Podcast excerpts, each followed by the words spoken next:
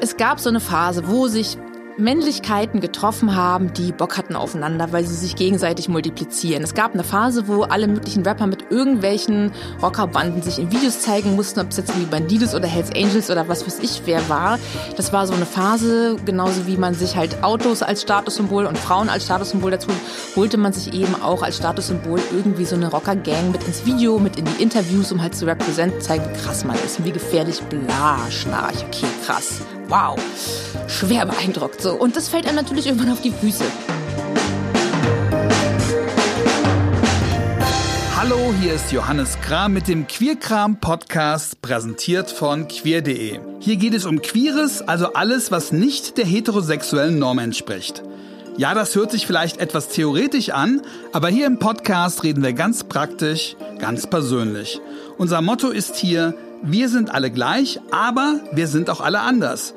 Ich mache diesen Podcast, weil ich glaube, dass wir in der queeren Community bei allen unseren Unterschieden doch auch ein Gespür dafür haben, eine Art inneres Verständnis für das, was uns eint. Und ja, ich glaube, dass wir uns alle etwas zu sagen haben.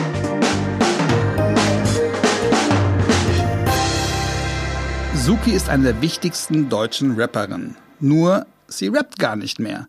Das hat nichts mit Corona zu tun, sondern mit einer Entscheidung, die sie Ende letzten Jahres bekannt gegeben hat.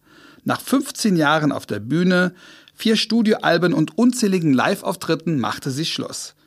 Zuvor hatte sie sich jahrelang am Sexismus und auch an der Queerfeindlichkeit im Hip-Hop abgearbeitet, nicht nur an einzelnen Stars wie Kollega oder Flair, sondern auch am Musikbusiness an der ganzen Szene, die dies alles duldet. Aber in ihrer Begründung zum Ende ihrer Soki-Rapperin-Karriere ist es eine ganze Entwicklung, die sie kritisiert und von der sie Abstand suchte. Auf Instagram schrieb sie damals, Feminismus sei ein Business geworden und ihre Utopie von einer emanzipatorischen Kultur sei drauf und dran, von den Gesetzmäßigkeiten des Kapitalismus verschlungen zu werden. Da wir hier im Podcast keine Musik spielen können, zumindest ein paar Zeilen Text aus Sokis tollem Werk aus ihrem Song Queere Tiere und ich versuche das jetzt erst gar nicht zu rappen. Also, kein Tier hat im Schrank je seine Lebenszeit vertan. Schwule Schwäne adoptieren verlassene Eier und erziehen die geschlüpften Babys dann gemeinsam. Albatros-Lesben geben sich einen Abend hin und leben dann als Familie mit der Partnerin. Suki, die nicht nur als Musikerin, sondern auch als Aktivistin und Diskutantin eine der wichtigsten, aber auch eine der deutlichsten queeren Stimmen in Deutschland ist, ist aber nicht aus der Welt der Musik verschwunden. Unter ihrem Pseudonym Zucchini rappt sie jetzt für Kinder. Das erste Zucchini-Album heißt Schmetterlingskacke. Ja, ich freue mich sehr auf das Gespräch.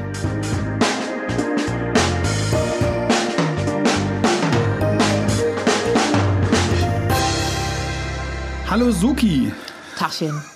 Lass uns mal über Prinzessin Peach sprechen, die ich persönlich gar nicht kannte und die ich durch deinen Song kennengelernt habe. Das mhm. ist eine Figur aus einem Videospiel oder aus diesen Super Mario Videospielen. Genau. Und die keine andere Bestimmung hat, als darauf zu warten, gerettet zu werden. So dachten alle.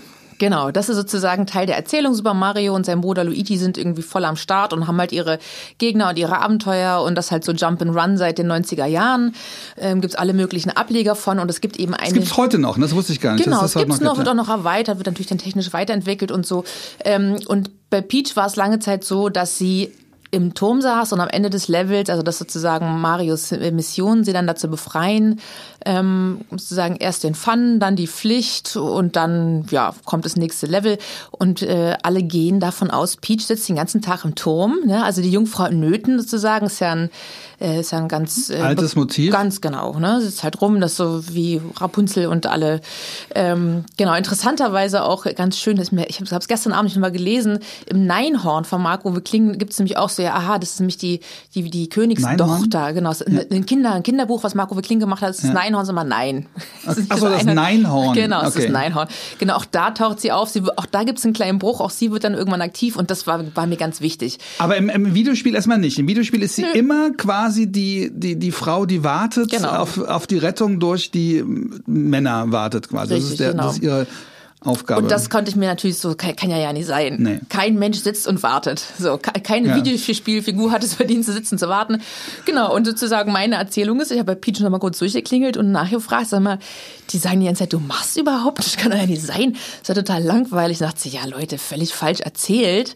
Und dann hat sie mich mal wissen lassen, was eigentlich den ganzen Tag so abgeht. Und daraus habe ich ein Lied gemacht. also du machst quasi the true story. Ganz genau, behind the scenes, ja. Und es ist halt sogar so eine abgefahrene Matrix-mäßige Metaebene. Es stellt sich sogar raus, Peach produziert selber Computerspiele. Aha.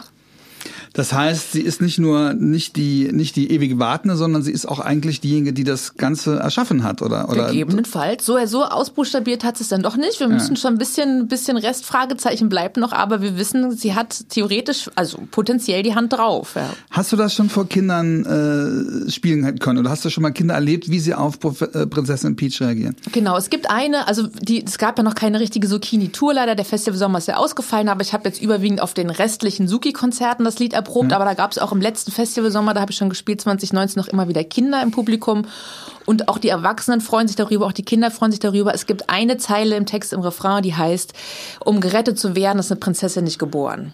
Ja, und das ist, glaube ich, so die zentrale Zeile im, im Text. Und dann stellt man fest, aha, Prinzessinnen machen ja, können viel mehr aus, als schön aussehen und darauf warten, dass der Prinz eines Tages angeritten kommt mit wallendem Haar, um sie äh, sozusagen zu übernehmen. Das heißt, Takeover. das heißt, auch als Zucchini bleibt Suki Aktivistin und Aufklärerin. Ja, es, also es ist einfach, ähm, ich habe einfach einen, einen anderen Blick oder ich biete einen anderen Blick auf die Welt, als die der Großteil der Kinder der, der Großteil der Kinderkultur es bislang getan hat. Ähm, und das äh, und da gibt's ja noch einige andere. Ich bin wahrlich nicht die einzige. Also ich meine auch eine, eine Astrid Lindgren hat schon versucht, andere Maßstäbe und andere Normen und andere Narrative anzulegen, ja, und hat eine Pipi Langstrumpf erfunden beispielsweise, die ja Wow, was die sich alles traut, die völlig autonom ist und so weiter. Wobei das auch da einen Haken hat.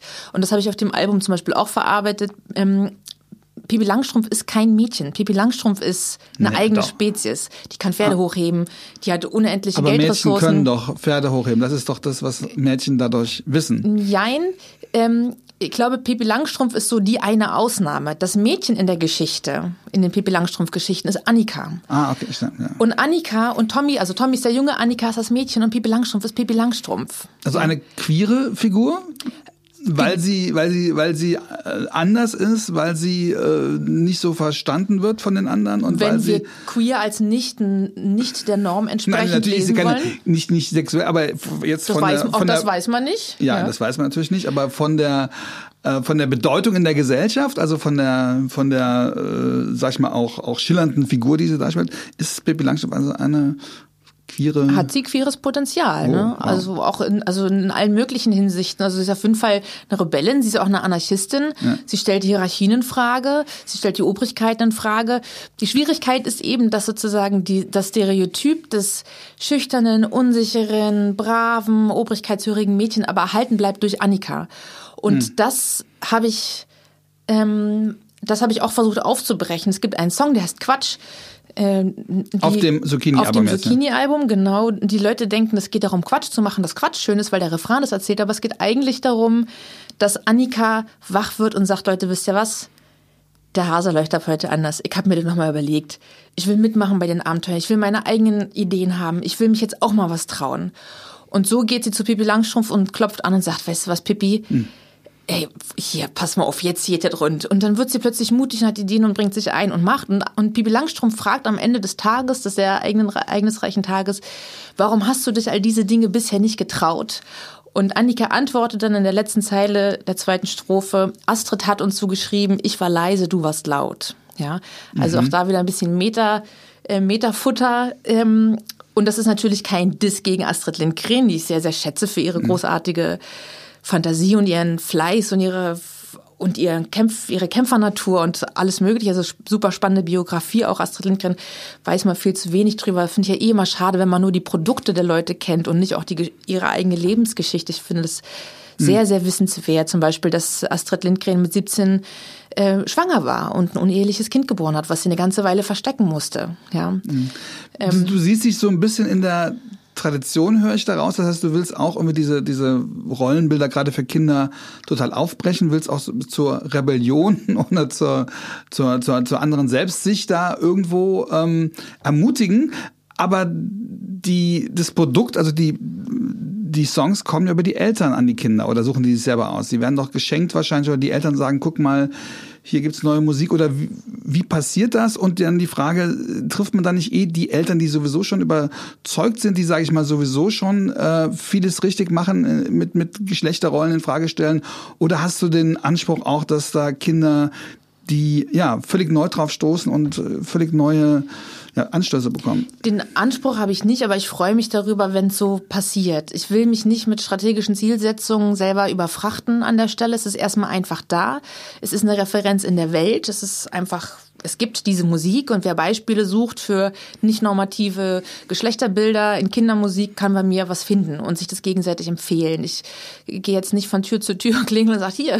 Aber wie, wie passiert das? Es wird quasi, hören die noch CDs, keine Ahnung, äh, haben die auf ihrem Computer das drauf? Also wie kriegen die Kinder deine Musik mit? Also natürlich primär über die Eltern, aber auch über die progressiven Onkel und Tanten meinethalben, ja. die das dann an ihre vielleicht als CD schicken oder die dann genau, Spotify das, genau, oder das äh, genau oder was das sind schon noch ja. die Hauptmedien. YouTube ja. spielt natürlich auch eine Rolle. Es gibt auch Videos zu drei Songs des Albums, also eben mhm. besagte Prinzessin Peach, ähm, ein Song, das ist angelehnt an den Antilopengang äh, Hit äh, Pizza, haben wir daraus Glitzer gemacht und es geht auch eben darum, hä, wie zwei Farben, rosa und blau. Was was ist denn mit Grün und Gelb eigentlich? Hm. Wo, wo gibt's denn noch Grün und Gelb, wenn du überall nur Rosa und Blau ist? Voll schade. Und dann, ne, und dass das sozusagen der Regenbogen eben viel mehr zu bieten hat und so weiter. Das ist ein Feature mit Saskia Lavaux von Schrottgrenze.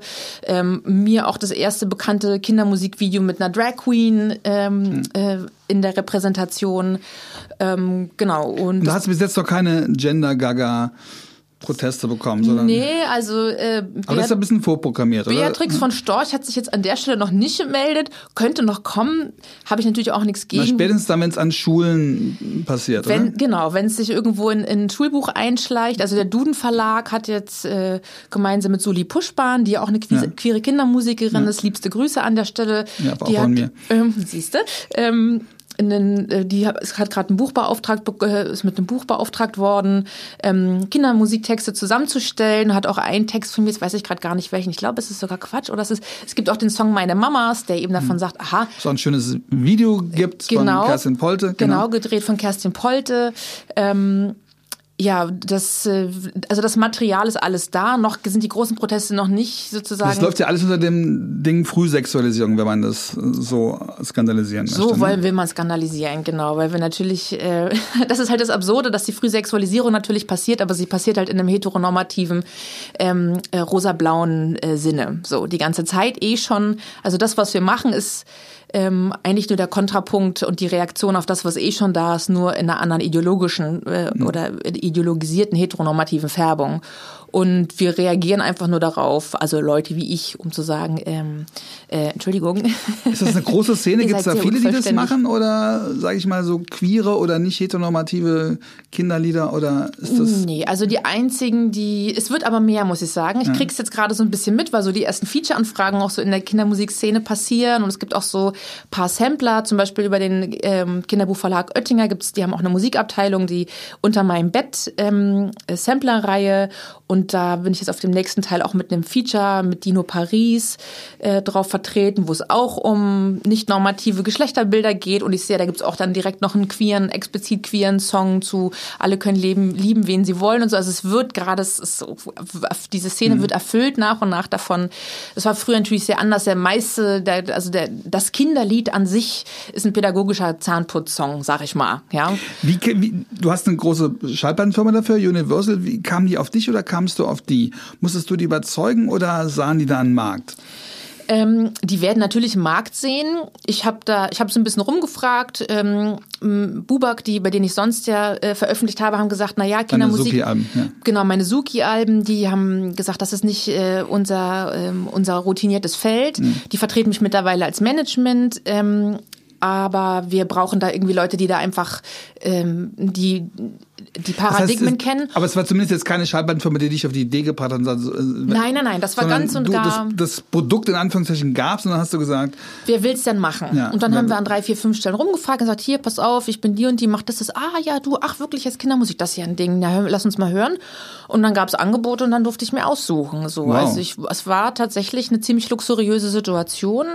Weil und du vorher in einer ziemlich luxuriösen Situation warst, ähm, als Suki natürlich auch dein, dein, deine Fans zu haben. Die spekulieren natürlich auch darauf, dass du die Presse oder die Fans oder zumindest die Kinder der Fans irgendwie mitnimmst. Oder ist es eine völlig neue ist es eine völlig neue Karriere, die du also gerade Es ist jetzt nicht so, dass mein gesamtes Online-Following zu Zucchini rübergezogen ist. Ich muss mir das natürlich auch schon aufbauen. Es gab niemanden, die gesagt hat, hä, wie, was soll denn das jetzt? Sondern alle so, aha, mhm. interessant und paar so, yeah, super, weil ich bin gerade schwanger oder ah, für meine Nichte zum Geburtstag oder so. Das ist so eher das Ding. Also ich glaube, die Leute... Da gibt schon Mitnahmeeffekte, wie man schon ja, sagt. Ja, genau. Aber wie gesagt, ne, also es lässt sich halt immer alles wirtschaftlich betrachten und marketingtechnisch. Für mir geht es einfach darum, mit den Themen weiter in der Welt zu bleiben, ohne mich sozusagen weiter in der regulären Musik Musikindustrie ähm, kaputt zu machen selber, einfach weil ich weil ich das Zusammenspiel zwischen Marktlogik und meinen Ambitionen keine gesunde Mischung sind und ich das wäre dieser Riesenrums, dass du quasi auf dem Höhepunkt deines Erfolgs, so hieß ja auch deine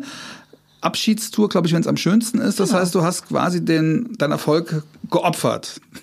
Wofür? Also klar, für diese Kinder Musikkarriere, aber auch für dich persönlich? Du hast mal gesagt, du warst immer vorher im Feuerlöschen-Modus. Du hast du warst immer drauf und dran, dich politisch irgendwo äh, einzubringen. Gab es da einen Punkt, wo das einfach nicht gut getan hat?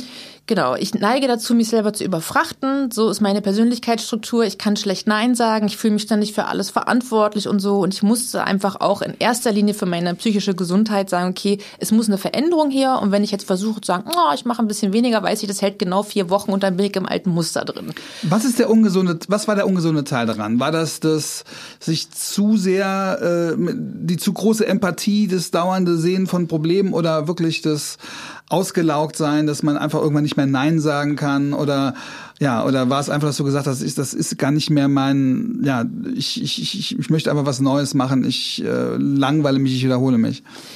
Ähm, es sind vier Sachen. Jetzt muss ich die mal alle gut zusammenkriegen. Erstens hatte ich das Gefühl, das, was ich erreichen wollte im Hip-Hop, nämlich, dass es eine Öffentlichkeit gibt für queer-feministische Anliegen und dass da Leute sich reintrauen in dieses Genre, dass es passiert. Es sind unheimlich viele Leute nachgekommen und du warst die Pionierin, es gab vorher, du warst quasi die feministische Rapperin, also die zumindest einzige sichtbare und jetzt gibt es da eine ganze Menge, die quasi sich auch auf dich berufen können und die denen du das Feld so mitbereitet genau, hast. Genau, es gab noch vereinzelt andere Leute, zum Beispiel eine Lena Störfaktor war auch schon äh, vier Tage vor mir da. Mhm. Ja, also als ich sozusagen mhm. mit meiner Musik in so linken Kontexten auftauchte, war sie schon als queere mhm. Frau im äh, Geschehen. Die hat sich für andere Wege entschieden, die hat das Ganze nicht so groß und nicht so ja ankommerzialisiert werden lassen, aber ich will nicht behaupten, ich war die allererste, aber ich war irgendwie schon sehr relevant und die Leute, die jetzt nachkommen, können sich auf mich beziehen, müssen es aber auch nicht. Ja. ja. Aber ich merke, dass sozusagen über diese 10, 12 Jahre viele Leute, die ich von vor der Bühne kannte, irgendwann auf der Bühne sehen durfte und durch Workshops und Features ist eine Szene entstanden. Habe ich einfach, denke ich, schon was dazu beigetragen, dass da mehr was geworden ist. Und das heißt, es gab eine strukturelle Veränderung und das war ein wichtiger Punkt die ganze Zeit, was ich erreichen wollte. Und das habe ich, das hat sich so ergeben. Und das war für mich so ein Moment von, aha, jetzt kann ich mich so ein bisschen dezentralisieren mhm. und ein bisschen Platz machen, damit es einfach damit klar ist, es gibt voll viele von uns und ich muss jetzt nicht so um es mal sozusagen so Alice Schwarzer mäßig auf dem Ding sitzen so tun, als wären da keine anderen. Ja, das ist nicht mehr eine Angelegenheit. Erstens. Zweitens, ähm, wie gesagt, ich neige dazu, nicht Nein sagen zu können und es wird bei mir immer schnell viel. Es füllt sich der Kalender, es füllt sich mein Kopf, meine Aber dafür gibt es ein Management, die sagen, jetzt ist mal gut, du brauchst mal Pause. Ja, und da bin ich dann sogar so, so bescheuert, dass ich mein eigenes Management unterlaufe und die Mails abfange, bevor die eine Absage schicken können und ich mache es dann doch für lau oder so. Ja, also es ist tatsächlich ziemlich absurd. Warum machst du das? Weil ich mich verpflichtet fühle und weil es mir wichtig ist und weil ich will, dass was passiert. Aber das hast du doch irgendwann mal reflektiert, dass das so genau, ist. Und dann kann man doch auch halt was ist, lernen. Und auch das ist es ja wie eine, genau, aber das ist natürlich alles vom Kopf her gesagt, aber in mir drin sitzt einfach so eine Helferei, die dafür sorgt, dass ich mich selber mich und meine eigene Struktur, wenn man so will, ja, unterlaufe und dann einfach nicht Nein sage. Du hast ein Helfersyndrom?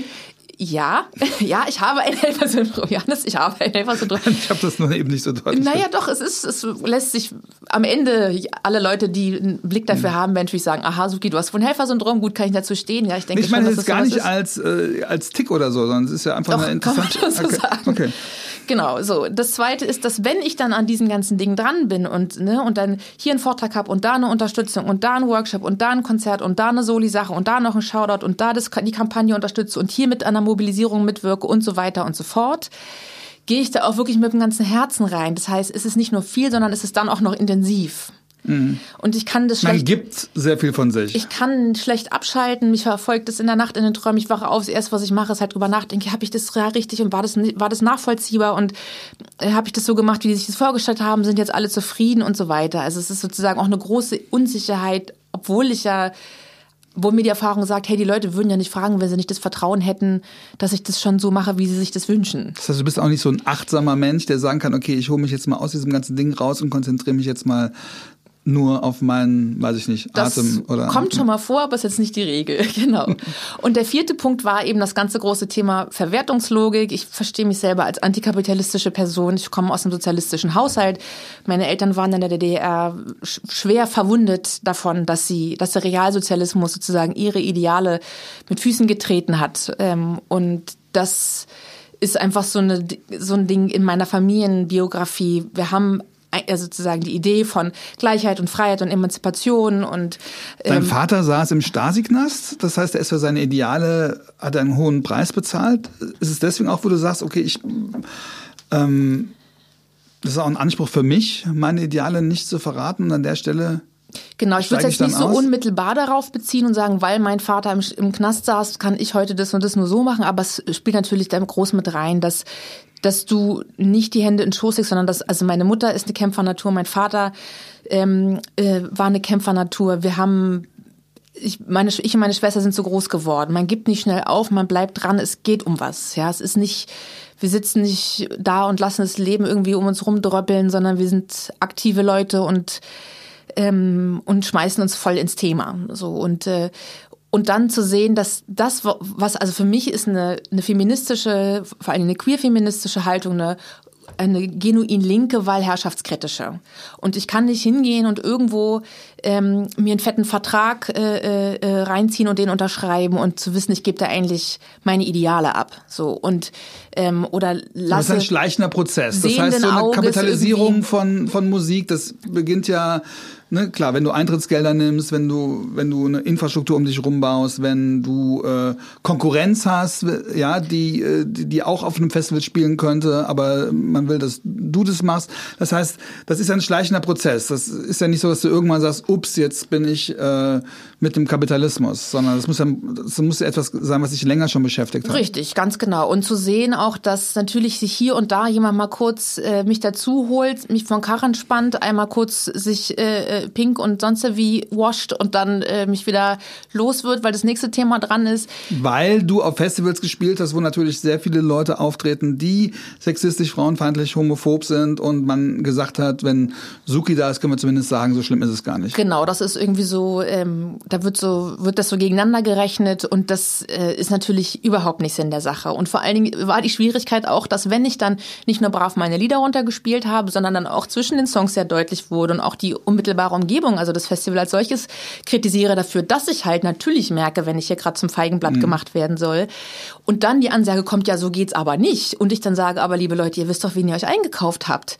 Ja, aber das ist ja hier schädigend für unser Festival. Ist ja, ja dann ladet euch. Das ist also passiert, dass das sie gesagt so passiert, haben, ja. äh, wir, wir, wollen die haben, aber sich, sie wundern sich dann, dass die dann auch die ist, ja, so. Genau. Und das, ja, hups. ja, ähm, also das, das waren halt Momente, wo ich gemerkt habe, okay, das geht so nicht. Und natürlich will ich ja dann auch die Leute, die dafür gesorgt haben, zum Beispiel meine Bookerin, nicht mit in die Scheiße reiten, dass das nachher auf sie und ihre anderen Artists zurückfällt, nur weil ich Das heißt, weil es Interessenskonflikte gibt, weil es ja immer auch Koalitionen gibt zwischen Rappern und der, wenn man den einen, sagt man, disst oder beeft? Nee, keine Ahnung. Nee. Be beides ginge, ja. Wenn man, mhm. wenn man mit dem einen irgendwie Stress hat, dass man natürlich dann auch Loyalitäten in Frage stellt und die ganze Szene sehr, sehr über Loyalitäten auch definiert ist. Ne? Genau, aber eben nicht nur entlang der Figuren vorne am Mikrofon. Das finde ich auch ganz wichtig. Das ist ja auch was, worauf irgendwie die Medien immer wieder reinfallen, dass sie sich halt an so einzelnen Figuren vorne am Mikrofon, vorne am Rampenlicht irgendwie abarbeiten und nicht sehen, aha, wer hängt denn da noch alles mit dran? Da sind ja auf einen Rapper kommen ja zwei Dutzend Industrieleute hinten dran, Management, die promo Die aber auch Teil der Szene sind, die auch hinter den Inhalten oder hinter der Musik stehen oder das sind ja nicht nur Vermarkter, das sind ja auch Leute, die das aus Leidenschaft machen. Man weiß es nicht. Also ich habe auf jeden Fall oft genug gehört, ja, nervt mich selber, aber bringt halt Kohle rein, was sollen wir machen? Also auch von hm. Leuten, von Festivalbookern gehört, ja, eigentlich haben wir auf die auch keinen Bock, inhaltlich. Auf die heißt auf diese problematischen Gestalten, genau. die, sage ich mal, Hetze verbreiten oder. Aber man bucht die dann trotzdem, weil klar ist, die verkaufen die Tickets und irgendwie mhm. dann wird halt gejammert, dass es insgesamt ja alles schwieriger wird, immer von Jahr zu Jahr. Das heißt, alle rennen halt diesem Wachstum hinterher. Würde man einfach sich mal mit was zu genü also sozusagen mhm. ausreichend arrangieren, was den Laden am Laufen hält. Aber nein, es muss ja immer alles größer und mehr werden und noch mehr Sponsorung und noch größere Bühne und noch größere Artists und so weiter. Da hat man natürlich Druck. Und genau das wollte ich halt nicht. Ich will höher, schneller, weiter für mich nicht. Weil höher, schneller, weiter sorgt für alles, aber nicht für meine Zufriedenheit im Inneren. So, das füttert nur mein Ego und setzt mich unter Druck, das die ganze Zeit so konstant zu halten. Und das funktioniert nicht. Das ist ja genau das Problem im Kapitalismus, dass der unendliche Wachstum ein, ein, ein Mythos ist, den wir die ganze Zeit hinterherrennen, der aber nur dafür sorgt, dass Leute ähm, hinten runterfallen, kaputt gehen, Burnout, Depression. Aber wo ist da Wachstum? Wo passiert da Wachstum jetzt in deinem in deiner Suki-Welt. Du musst ja nicht immer mehr machen. Du kannst doch einfach sagen, ich mache alle paar Jahre ein neues Album und äh, wer es kauft, kauft. Du musst ja nicht ähm, dich da steigern, oder? Das muss man dann aber auch schon aushalten, da drin zu bleiben und trotzdem das nicht mit zu verfolgen. Also zu sagen, so, nö, ich bewerbe das jetzt nicht großartig, nö, ich muss jetzt nicht die tollen Fotos vom Festival hinterher schieben. Nö, ich mache kein Social Media. Nö, ich mache kein Social Media, genau. Ähm, nö, ich spiele halt nur einen kleinen Club, na, dann kommen halt 600 Leute nicht rein in äh, Hannover oder was weiß ich wo. Dann ist es halt so, dann haben halt einfach die, aber dann kommt bei mir gleich wieder, okay, angenommen, ich spiele jetzt hat das was mit Kapitalismus zu tun? Du willst doch auch gesehen werden. Ich meine, es geht doch eh darum, möglichst viele Menschen zu erreichen. Ist das per se eine Kapitalismuslogik? Ich verstehe die Kapitalismuskritik, dass du sagst, okay, wenn Feminismus auch eine Ware ist, dann will ich da nicht ein Teil von sein, aber dieses ganze Größe weiter, ist das wirklich... Es geht ähm, um eine Optimierung mehr ja. zu machen, es besser zu machen. Und das ist eine neoliberale Logik, die den Kapitalismus trägt. Mhm. Ja, also es geht ja nicht explizit darum, immer mehr Euros zu machen, aber es geht darum, immer krasser zu werden in jeder Hinsicht. Also sozusagen in der, in der Verwertungslogik als solcher, äh, als solche entlang von Likes, Views, Shares, Ticketverkäufen, Festivalslots, Chartplatzierungen, äh, Vorschüsse und, und, und. Also sozusagen quantifizierbares auf der einen Seite als wirklich explizit mhm. kapitalistische ähm, Maßnahme sozusagen. Und das andere, das neoliberale Denken. Das sind quasi Währungen, die du gerade gesagt hast. Genau. Ne? Also das sind, also ja auch, auch, auch Likes ist eine Währung, die. Das ist eine Form von Kapital, genau. Ja. ja, das ist eine Form von Kapital, die sich halt eben auch in konkrete ähm, äh, äh, Euros überführen lässt, wenn man weiß, wie man es anstellt, dass man sagt, okay, also zum Beispiel, wenn klar ist, eine Tour ist sehr erfolgreich gebucht oder äh, sehr erfolgreich gelaufen, wirst du im nächsten Festivalsommer einen besseren Slot kriegen auf einem Festival, also mhm. auf einer besseren Bühne zu einer besseren Uhrzeit spielen, als wenn die Leute wissen, wissen, na ja, so richtig hat das nicht geklappt auf der Tour. Egal wie gut die dich finden. Mhm. Ja, das heißt sozusagen, ähm, oder auch der mediale Response, wenn klar ist, darüber wird gesprochen, kriegst du einen besseren Slot. Auch wenn das Interview, alle die 200 Interviews, die du gemacht hast, nicht bezahlt waren, ist trotzdem, weiß der Festivalbooker oder die Bookerin, aha, die hat gerade einen großen Buzz, da ist ein Hype, die kriegt einen guten Slot. Es gibt immer eine numerische Vergleichbarkeit. Es gibt Ganz immer, genau. man ist immer mehr oder weniger als andere oder als man selber vorher war oder als man selber prognostiziert oder gehofft hat. Genau. Und dann gibt es sozusagen nochmal diese Ebene des, der Optimierung, also ähm, auch so mit sich und der eigenen Zeit umzugehen, dass Funktionieren funktioniert. Du hast mir gesagt, man liefert nur noch ab. Man spielt quasi, man macht nicht seine Kunst, sondern man liefert auf so einem Festival. Wie lange hat man da? Eine halbe Stunde? Kommt drauf an. Also je nachdem, wie groß du bist, hast du so zwischen 30, 45, 50 oder 60 Minuten. Das ist so das Gängige. Und du warst, du warst die 45 Minuten. Ich, auf den Großi-Festivals war ich die 45 Minuten äh, ja. Nummer, ja. ja. Und auf den kleineren Festivals, wo ich dann Headline war, habe ich teilweise bis zu 90 Minuten gespielt. Das heißt, man liefert ab, man, man, man, man befriedigt Erwartungen. Genau. Und das eben aber auch in einer Weise sozusagen in die eigenen Räume hinein. Ich will natürlich dann vorher wissen, gab es hier einen Nazi-Aufmarsch zuletzt? Was ist tagespolitisch geschehen? Was hat Seehofer gerade wieder verkackt? Ich will das natürlich von der Bühne aus alles thematisieren, weil ich nicht der Act bin, der einfach nur einen Song spielt und sich dann wieder verkrümelt, sondern ich will natürlich auch das thematisieren. Ich will ja mein Mikrofon kannst du einfach nutzen. einen Song weniger spielen dann hast du Zeit dafür, sag ich mal ganz Genau, naiv. aber dennoch, aber auch das ist ja wieder eine Rechnung, ja. Auch dann muss ich mir, muss ich sozusagen vorher in die Recherche gehen. Also ich bin sozusagen so in mir auf volle Ansprüche, die Dinge so richtig und so gut zu machen und so optimal zu machen, wie es mir möglich ist, dass ich merke, aha, ich optimiere mich die ganze Zeit. Mhm. Also hinzugehen, zu sagen, auch heute rede ich mir einfach über nichts und spiele nur meine Songs, wäre ein riesen Fail für mich, ja. Mhm. Und und auch da, und das ist auch was, was in, in den Social Media immer mehr Leute thematisieren, dass einfach die Ereignisdichte so hoch ist, dass sie sich gar nicht mehr trauen, einfach mal ein lustiges Selfie von sich zu posten, weil sie wissen, sie müssen nur politischen Content abliefern, einfach auch, weil es pressiert.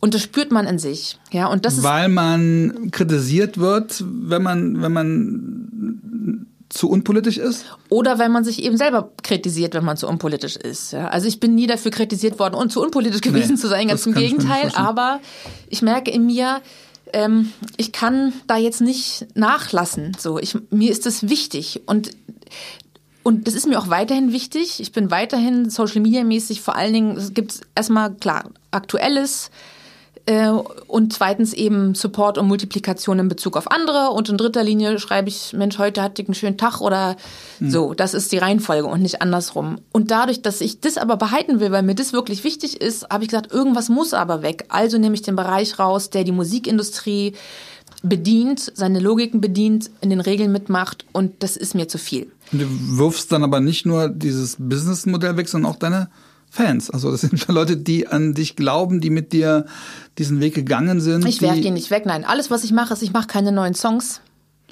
Die, ich weiß, ich habe ja nicht Aber die Leute, Alben. die es live sehen wollen, deine Fans, die können Die können zu einem Vortrag kommen, die können zu einem Podium kommen. Die aber die können, können, nicht mit dir mitsingen oder die können nicht mit dir mit Wenn sie Lust haben, abtanzen. können sie mit zu Zucchini, zu Zucchini kommen. Das ja. ist ja trotzdem okay, das. aber nicht, ja aber sie können nicht, genau. Aber sie können nicht mehr. Aber ich habe so viele Konzerte gespielt. Ich habe fünf Alben gemacht als ja. Suki. Das ist okay. So, ja, und wer dann nicht das, sagt, du hast okay, deine Schuldigkeit getan. wenn man so will, ja, wer sagt, das geht nicht, klar, du musst weitermachen, versteht mich Nein, nicht. ich meine, ich verstehe das ja, dass es total Sinn macht an einem Punkt, wo man selbstbestimmt ist, wo man auch noch, sag ich mal, eine Botschaft damit verbinden kann, wo man auch sich selber in seiner eigenen Begrenztheit thematisieren kann und nicht das andere das für einen tun und sagen, hör mal, die äh, war überfordert oder die äh, der ist nichts mehr eingefallen oder die, äh, äh, die die Rolle war auserzählt. Ich meine, du hast ja selber du, du hast ja selber das in die Hand genommen, dich sag ich mal selber für deine Position in Frage zu stellen. Genau, also der Begriff, den ich jetzt im Zuge der Gespräche rund um diesen Ausstieg, Rücktritt, wie auch immer es äh, Abschied Ausstand. Ja, wie, wie, soll man denn sagen? Weiß ich auch nicht genau. Es ist, ich glaube, Ausstand, aber nee, Ausstand ist ja dann das, sozusagen das Event zum Abschied, ne? Ja, es ist auf jeden Fall eine Reduktion, es ist eine Verlagerung, es ist eine Dezentralisierung. Das eigentlich schon mal, hat schon mal jemand, der ähnlich erfolgreich war wie du, einfach so gesagt, tschö? Ist mir nicht bekannt. Ähm, zwei, also zwei andere Bereiche halt. Zwei Gruppen bzw. Personen sind mir eingefallen. Die Ohrboten haben auch aufgehört. Wer ist das? Ohrboten war so eine ähm, Berliner, das war so zwischen Hip-Hop und bisschen Reggae, bisschen Rock. Ähm, und die sind dann auch in die Kindermusikrichtung gegangen, interessanterweise. Das haben wir aber so Rosenstolz hat aufgehört und die sind auch in die Kindermusikrichtung gegangen, fällt mir gerade ein. Peter macht ja. auch viel, ja. ne? Genau, ja. ja. Nicht nur natürlich, ja. Also von da habe ich es ja meist mitgekriegt, genau. Und äh, ähm, und einer und der Gitarrist, der Matze äh, von Ohrboten, der dann eben auch bei Die Gang, so heißt die äh, Kindermusik-Crew, ähm, äh, mit dabei ist, ist auch mein Gitarrist und Teil meines Kompositionsteams. Mhm. Liebste Grüße an Matze of the Universe. Das ist eine richtige, wir sind halt wie das ZDF, eine Grußsendung. Ja, ich finde das wichtig. Ich liebe das einfach auch zu verlinken und den Leuten ja. irgendwie Anerkennung und Wertschätzung. Ich finde das toll. Ich liebe das total. Ich liebe sowas. Finde ich immer schön, wenn sich das ja. so auftut. Ähm, und dann äh, musste ich noch an Tobi Schlegel denken. Ja. Ähm, der bei ZDF Aspekte, meine ich, lange moderiert hat. War doch Aspekte, oder? Nee, wo war der? Der ist jetzt bei Aspekte. Der war früher bei nicht stimmt. Der ist jetzt, der ist jetzt genau, er ist nicht mehr, nee, er war. Der hat vor einem Jahr aufgehört und hat eine genau Ausbildung und hat gemacht zum, Krankenpfleger. zum Rettungssanitäter. Rettungssanitäter. Ganz stimmt. genau. Und hat sich rausgenommen, weil er meinte, er sieht den Sinn nicht mehr darin, irgendwelche Moderationskarten vor der Kamera vorzulesen, jetzt mal Ja. ganz runtergebrochen. Er will sich anders einbringen, er will was sozusagen in, was Ja. Unmittelbareres tun und hat jetzt ähm, ein Buch geschrieben, auch über seine Erfahrung als Rettungssanitäter. also so ganz rausgenommen dann doch nicht aus dem Nein, aber aus er dem thematisiert jetzt sozusagen Thema. den, den, das ist aber auch mit einer guten äh, oder mit einer wichtigen Botschaft verbunden. Er thematisiert eben alles rund um das Thema äh, ähm, äh, Sozial, äh, Systemrelevanz, ja, großes Thema ja irgendwie auch seit Corona. Dass man plötzlich merkt, aha, das sind Leute, auf die können wir ja gar nicht verzichten. Eventuell sollten wir denen richtig viel Anerkennung und Kohle in die Hand geben, dass sie ein gutes Leben haben bei diesen hochverantwortungsvollen Jobs, Pflegenotstand und so weiter. Das hängt natürlich alles damit dran. Genau, aber es ist nicht üblich. Die Leute reizen es natürlich aus. Und wie viele Leute sind schrecklich gefallen, ja? Also auch, weil sie es psychisch nicht ertragen haben. das so ein bisschen Angst davor, dass du äh, immer weiter steigst und irgendwann äh, interessiert das niemand mehr? Dass es niemand interessiert, ist das eine. Ich habe eher Angst vor mir selber dann. Also ich habe eher Angst sozusagen vor dem Druck, den ich mir selber mache. Ich bin seit 20 Jahren Depressionspatientin. Ähm, ich kenne diverse Kliniken von innen. Ich bin fast durchgängig die ganzen Jahre in ambulanter Therapie. Äh, ich habe meine Diagnosen und ich habe äh, lange ähm, mich auch medikamentös behandeln lassen, seit einem Jahr nicht mehr. Ähm, ich habe mich selber mit äh, Alkohol behandelt, ja, und, und also das ist eben auch so ein Punkt, dieses Abliefern, ne, was du schon angesprochen hattest auf der Bühne. Du stehst halt da, hast einen Kaltstart, musst jetzt auf die Bühne und so tun von Anfang an, als sei das das Riesending, ja. Und alle drehen jetzt durch und alle Arme hoch und macht mal so und macht mal so und merkst aber selber, warte mal, das ist eigentlich gar nicht da. Du musst es aber herstellen aus dem Stand. Und das tut weh. Alkohol. Äh, Das, ich wollte sagen, das tut weh und dann trinkt man Alkohol. Genau, also es ist einfach gar nicht möglich so ohne weiteres. Du musst das Eis vor dir selber brechen. Ja, das ist natürlich Das heißt, du warst auch da gefährdet, einfach in so eine Absolut. Addiction reinzugehen. absolut. Also ich weiß, dass ich dass ich eine Tendenz zur, zur Suchtstruktur habe. Das zeigt sich ja auch in meiner Helferei. Ist ja nicht nur sozusagen, dass das irgendwie eine Substanz braucht. Das kann ja auch an, kann ja sich auch in Verhaltensmustern zeigen. Und dann bist du da oben. Dann kommt das Adrenalin hinzu. Dann machst du da 45 Minuten oder 100 Minuten, wie auch immer, solange es ist, äh, versuch, performst du halt und versuchst den Leuten wirklich den Abend ihres Lebens zu ermöglichen. Und dann hängst du aber da oben fest. Und wie kommst du dann wieder runter? Dieses alte Klischee vom Künstler, der im Hotelzimmer sitzt und äh, sich mit der Minibar anfreundet. Ganz genau. Und das ist saugefährlich. Und du bist ja auch umgeben von Leuten, die natürlich mit dir anstoßen wollen. Es ist immer irgendjemand da, der mit dir anstoßen will. Und der Kühlschrank im Backstage wird konstant aufgefüllt. Ja.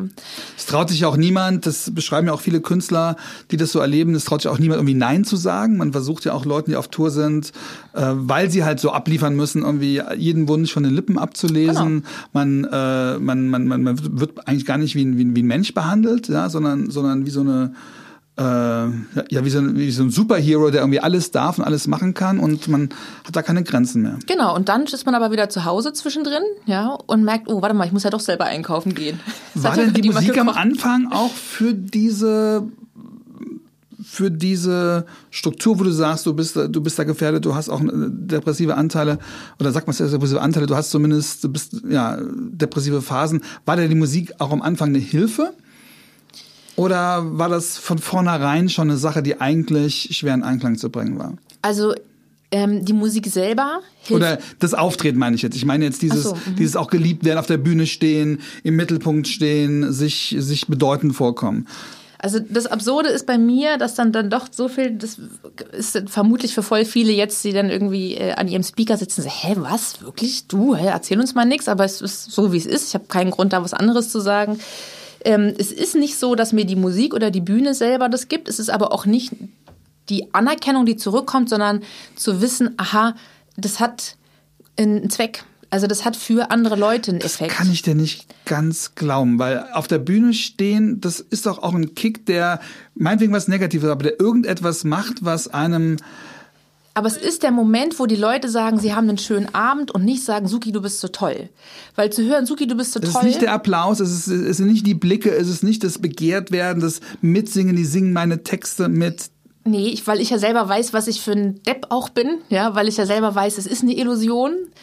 Ich weiß, dass die Leute mich nicht persönlich Aber du kennen. kannst die Illusion dann auch nicht genießen, während sie passiert. Ah, Es sind ein bisschen Bruchteile, aber es hält nicht lange vor. Und sozusagen dieses nicht lange Vorhalten ist der Reality-Check, den ich dann habe. Ja. Mhm. Und das ist der Moment, wo ich merke, okay, also, dass die Leute mich anstrahlen, das ist nicht der Moment. Wenn ich sehe, die strahlen sich gegenseitig an und die verbinden was mit dem Song mhm.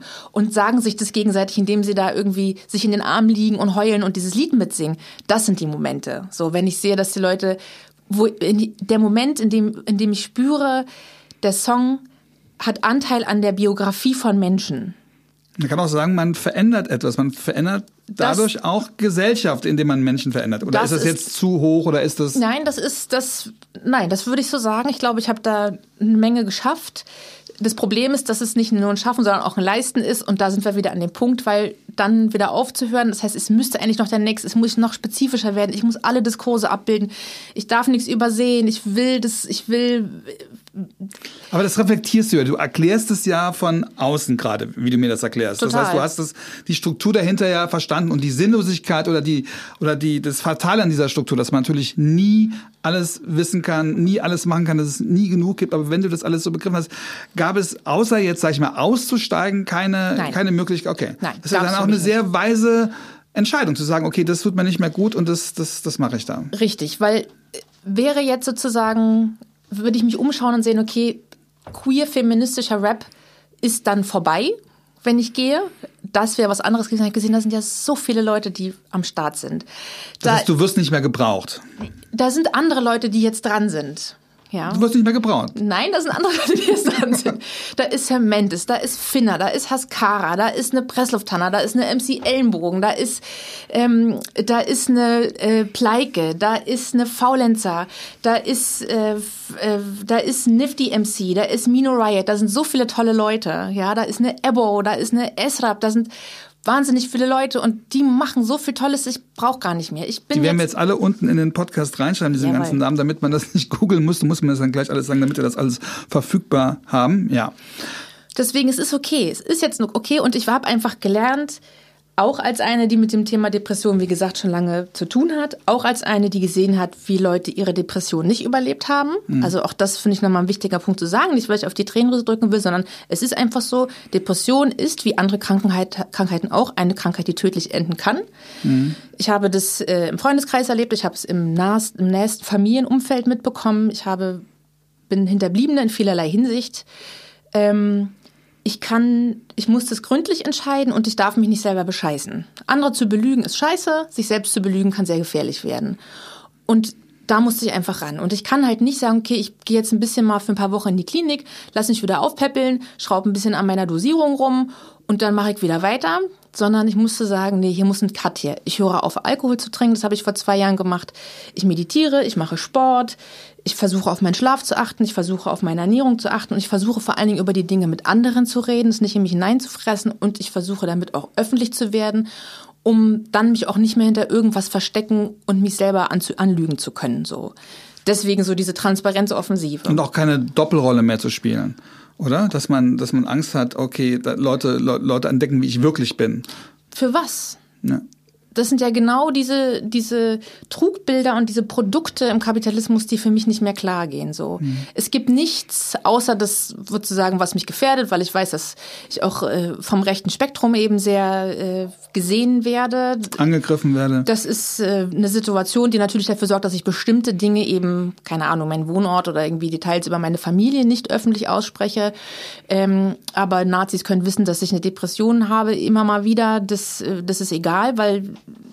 sozusagen, das macht mich an der Stelle für sie nicht angreifbar, aber es hilft anderen, wenn ich darüber spreche. Das heißt, mhm. ich habe keinen Grund, irgendwas zu verschweigen. Ich lasse mich auf die Dinge ansprechen und ich rede darüber so. Und ich würde auch, und ich deswegen, und das nicht nur mich betrifft, sondern das auch viele andere betrifft, weil die Strukturen einfach da sind. Zum Beispiel gibt es kaum Versicherungen, die einen Festivalsommer versichern. Also angenommen, es gibt irgendwie eine Naturkatastrophe, deine ganzen Festivals fallen aus. Wenn du dann deinen Festivalsommer nicht versichert hast, sitzt du auf den ganzen Kosten vor allen Dingen sozusagen die, die Gagen für deine Mitarbeiterin, deine Band, Band, deine Technik und so weiter, Technikerin, ähm, sitzt du dann äh, fest. Ein Wahnsinnsdruck. Und das Ding ist, es werden psychische Umstände nicht mitversichert. Das heißt, wenn du eine Depression hast und auf deiner mhm. Krankschreibung steht Depression, kriegst du keinen Pfennig. Echt? Wenn du dir ein Bein brichst, ist es in Ordnung, ja. Und das sind Dinge, die muss man mal wissen, wie unterschiedlich das behandelt wird, ja. Und das hat ja auch viel damit zu tun, wie Gesellschaft sich mit psychischen Erkrankungen und sagt, na ja, komm hier, fahr doch mal in Urlaub und seh es nicht so negativ, mhm. isst ein Stück Schokolade, hab guten Sex, äh, irgendwie so. Also das sind natürlich, das ist nett gemeint und das mag auch punktuell helfen, aber so kuriert man keine Depression aus. Da braucht schon ein bisschen mehr und mhm. ähm, und dem muss man sich stellen, ja. Nun beschreibst du deine Zerbrechlichkeit in dieser Welt, die ja ansonsten ja sehr brutal ist und der ähm, das Gegenteil gepredigt wird. Also diese ganzen Rap-Texte, auch diese ganzen Sexismus oder, oder viele von diesen Männern machen ja exakt das Gegenteil, was du dann quasi ähm, aufzeigen möchtest. Wie, wie, wie hat das denn überhaupt gepasst? Also wie? Ja, gar nicht. Du hast es ja jahrelang, äh, du begegnest ja auch diesen Leuten dann backstage, ne? also Leute, die auch, sage ich mal, sexistische, homophobe äh, äh, Texte machen. Ist es trotzdem, gibt es da trotzdem eine Ebene, dass man zur selben Kultur gehört oder sind das Nein. völlig verschiedene ich Welten? Ich habe da habe da überhaupt keinen Bedarf, mit irgendjemandem rumzukumpeln, sagen, na ja, wir sind ja beide irgendwie im Hip-Hop unterwegs. Das Aber es gibt ja offensichtlich Fans, die euch beide dann gut finden, weil das, sonst wärt ihr nicht am selben es, Festival. Wie, richtig, wie das gibt das es. Das ist interessant. Das sind Widersprüche, die andere Leute in sich besser vereinbaren können als ich. Ich neige nicht zum Guilty Pleasure. Ich was, bin, was ist Guilty Pleasure? Guilty Pleasure ist sozusagen so die eine Ausnahme, ja, den höre ich. Ich weiß, es geht eigentlich nicht klar, aber irgendwie ja. finde ich es doch toll. So, das ist nicht mein Ding. Ich verurteile das nicht. Ich finde es toll, wenn Leute diese Spannung in sich integrieren können oder diesen Widerspruch. Ich kann das nicht sehr gut. Aber spricht das nicht auch dafür, dass es viele Leute gibt, die denen diese Aussagen oder denen diese Haltung, sowohl jetzt, sag ich mal, deine sensible, aufklärische, als auch die sexistische, denen das irgendwie egal ist, denen es um die Musik geht und das mag es auch geben. Um Coolness-Faktor, um Lifestyle-Faktor? Das mag es auch geben. Lifestyle ist natürlich ein großes Thema da drin, ne? dass man vielleicht sozusagen die ähm, die, die Brutalität und die Härte auf der einen Seite sucht in der Musik und auf der anderen Seite aber auch irgendwie das sich aus dem Feminismus rausnimmt, was halt am Ende nur noch Lifestyle ist. Also das, was ich ja eben auch so mhm. kritisiert habe ähm, und auch immer noch tue. Aber das ist nicht meine Sorge, das zu verstehen und auszuhalten. So, ne? Das, also ich sehe ja auch, wer wen, also welche Leute mir folgen im Internet und wen die aber auch sonst noch feiern. Ne? Ähm, und das ist für mich eine große Schwierigkeit. Das Ding habe ich auf jeden Fall noch nicht geknackt. Aber ich weiß, dass ich das, dass ich mit solchen Gleichzeitigkeiten, also auch, dass wir einerseits in dieser Gesellschaft, auch in der globalen Gesellschaft noch nie so weit waren, wenn es irgendwie um so äh, sogenannte Minderheitenrechte oder mhm. Menschenrechte oder so weiter geht. Äh, äh, das, äh, also ich meine, wie gesagt, vom, vor 150 Jahren sind die Leute noch Sonntagnachmittag auf dem Marktplatz öffentlich guillotiniert worden, so ungefähr, ja. Und also, trotzdem haben wir wieder einen Marsch der Rechten, die so vieles von aus. dem. Also das heißt, wir haben Gleichzeitigkeiten, die diese Gegenwart ausmachen. Und das ist eh schon sehr, sehr schwierig. Ist es nur die Gleichzeitigkeit? Ich, ich wundere mich ja gerade über diese, diesen Prozess, in dem Bushido da, da aussagen muss. Erzähl ähm, davon, weißt du mehr als ich? Äh, ja, da, da, da ist das Ganze wie in den Medien gegen seinen ehemaligen, mm. äh, äh, man könnte sagen, äh, ja, wenn ich das was sage, habe ich den jetzt auch am Hals, keine Ahnung. Also die, die, diesen äh, Arafat Abu Chaka, mit dem er diesen Vertrag hatte, wo er, wo er Kohle abgeben musste und der so eine Art Beschützer war und der jetzt vor Gericht steht und Bushido ähm, muss jetzt äh, Zeugenaussagen machen und der Richter, was ganz spannend ist, konfrontiert ihn dauernd mit Sachen, die er in seinem Buch gesagt hat. Und wo Bushido hm. da und sagen muss, ja, das ist aber das Buch, ist aber die Kunstfigur Bushido. Ah. Ich persönlich bin noch ganz anders. Und ich glaube schon, dass er, dass so ein Richter auch einige Macht hat, äh, äh, ihn dazu wahrheitsgemäßen Aussagen zu kriegen. Das heißt, wir erfahren jetzt über diesen, äh, zufälligerweise über diesen Prozess so ein bisschen, was hinter diesem ganzen Schein steht. Und Bushido sagte, ähm, äh, als sie gefragt wird, was stimmt denn jetzt, sagte, das war eine Kunstfigur. Bushido war eine Kunstfigur und auch viele von diesen brutalen Sachen hat er gesagt, weil es dem Image, dem Markt äh, Schnarch. Äh, ähm, äh, stand. Und er sagt, heute laufe ich, das habe ich mir aufgeschrieben, heute laufe ich mit Vorurteilen rum, ich sei homophob, frauenfeindlich und antisemitisch, sagt oh. er, ich war in meinem Leben noch nie homophob, Nein. frauenfeindlich. Nein hat sich damit nur ein dickes Haus verdient in Wannsee. Also, ja, ich meine, es gibt ja, es gibt will, ja Homophobie und Sexismus, die, sage ich mal, ähm, die auch strategisch ist. Es gibt auch in der Politik Leute, die eigentlich kein Problem haben, aber die wissen, ihre Wähler finden das geil. Und es gibt Rapper, die sagen, Äh, meine Käufer finden das geil. Wie, Wer das wie in Kauf das? nimmt, macht sich mit der Sache gemein. Ich würde gerne noch kurz darauf hinweisen, dass Abu Chaka Araber ist es egal an der Stelle, weil du das gerade so noch Nee, nee, nee, nee, der heißt so. Der heißt äh, Arafat, Abu Arafat, Chako. also ich habe Araber, den nee, der heißt, der heißt Araber Abu Chaka verstanden. Arafat äh, Abu Chaka. Chaka, genau, heißt okay. ja. Ich hab, ab's dann war Ja. haben, zwischen F nee, und nee, B nee, war gerade, aber ich kann sagen, okay. Okay. Wo, woher? Jedenfalls in Berlin. Ähm, Bushido hat sich quasi an den verkauft, das stimmt, genau. Jetzt hat er irgendwie, fällt ihm ein, vielleicht doch nicht so schlau und die fällt ihm auch ein, oh scheiße. Er sagt auch, er wurde erpresst und er Oh. ist da rein, reingeraten. Ja, okay. Naja, ganz ehrlich, es gab Na so du eine kennst die Szene. Erklär, erklär mir, was da abgeht. es gab so eine Phase, wo sich Männlichkeiten getroffen haben, die Bock hatten aufeinander, weil sie sich gegenseitig multiplizieren. Es gab eine Phase, wo alle möglichen Rapper mit irgendwelchen Rockerbanden sich in Videos zeigen mussten, ob es jetzt irgendwie Bandidos oder Hells Angels oder was weiß ich wer war. Das war so eine Phase, genauso wie man sich halt Autos als Statussymbol und Frauen als Statussymbol dazu holt, holte man sich eben auch als Statussymbol irgendwie so eine Rocker-Gang mit ins Video, mit in die Interviews, um halt zu representen, zeigen, wie krass man ist und wie gefährlich, bla, Schnarch, okay, krass, wow schwer beeindruckt. So. Und das fällt einem natürlich irgendwann auf die Füße, weil das sind halt Umstände, die hat man nicht in der Hand, da gibt's einfach, da ist man nicht ganz oben in der Hierarchie. Und genau das passiert jetzt auch. Ich habe null Mitleid, ganz ehrlich, wenn ich das höre. Und dieses ewige Quake von ja, Kunstfigur, Kunstfigur. Also, wenn ich keine Lust habe auf antisemitische Narrative, dann werde ich auch meine Kunstfigur damit nicht ausstatten. Ja, aber El Pacino war ja auch nicht wirklich Mafia-Boss. Ja, El Pacino hat diese Figur einmal oder zweimal gespielt, aber der hat auch noch tausend andere Rollen gespielt. das war ja. eigentlich Schauspieler. Das ist, eine, das ist glaube ich, eine größere Trennung. Und das ist aber, was sie immer wieder aufrufen und sagen, ja, aber der war ja auch nicht wirklich, ist ja auch nicht wirklich ein Mörder. So, ja. Nur weil der das im Film ist, ja auch eine Bühnenfigur, habe ich mir auch noch ausgedacht. So argumentieren sie. Und das ist so kurz gedacht, das heißt, sie verstehen selber nicht, was sie da tun. Aber, aber ein, ein, ein Jugendlicher, der El Pacino, der den Paten guckt, der weiß, dass das ein Film ist und dass es ein Schauspieler ist und dass, dass der, jemand spielt und es gibt ja auch noch ganz viele andere äh, Rollen dann in diesem in diesem Film und der weiß ähm, genau, dass es äh, dass El Pacino das nicht sagt, nicht meint, sondern gerade spielt. Was weiß ein Jugendlicher, der sexistische, homophobe Texte hört? Das kommt auf den Jugendlichen an, weil es gibt den Jugendlichen nicht. Es gibt voll viele, die es okay, peilen. aber wie ist es in der Szene? Was davon wird eins zu eins genommen und was davon wird, naja, so ist es halt. Das Ding ist, die Rapper glauben sich das ja teilweise selber. Die glauben sich ja selber, dass sie so, die machen ja nicht den Vertrag mit der Rockergang und sagen, okay, pass auf, läuft die Kamera, sind wir Kumpels, läuft die Kamera nicht, weiß ich, ihr seid scheiße gefährlich und ich sollte mich eigentlich von euch fernhalten, ja. Das heißt, dieser ganze Ego-Boost, auch das Kokain da drin im Übrigen, in der ganzen Geschichte, Ist echt. ist, sorgt dafür, dass die Leute das selber nicht mehr trennen können. Wenn du so dich selber übergießt mit diesen, mit diesen Erzählungen und diesen Images, steckst du da so knietief drin, dass es schwer ist, da rauszukommen.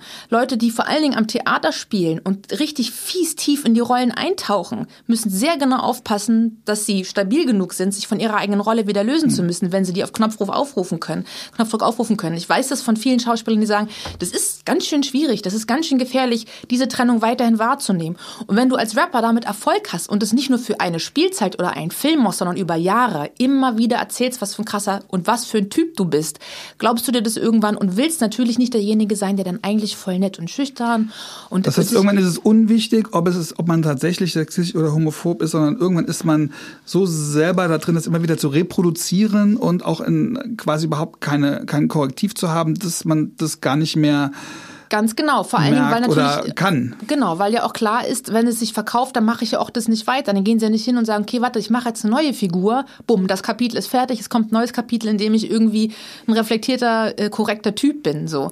Sondern das wird ja weiter gefordert. Die Fans wollen dich dann nur so, weil es ja so funktioniert offenbar. Und das finde ich das gefährlich. Und so wie sich die Rapper mit ihrer eigenen Rolle identifizieren, identifizieren sich natürlich auch ihre Hörerinnen und Hörer damit und finden das dann toll, weil sie es auch an vielen anderen Stellen Das in heißt, der Gesellschaft homophober Rap führt dazu, dass junge Leute ähm, das auch verinnerlichen. Genau. Ich glaube nicht, dass alle das eins zu eins glauben, aber ma- du weißt ja auch, man kann den Leuten nur bis vor die Stirn gucken. Aber es gibt eine Identifikation mit dem Narrativ.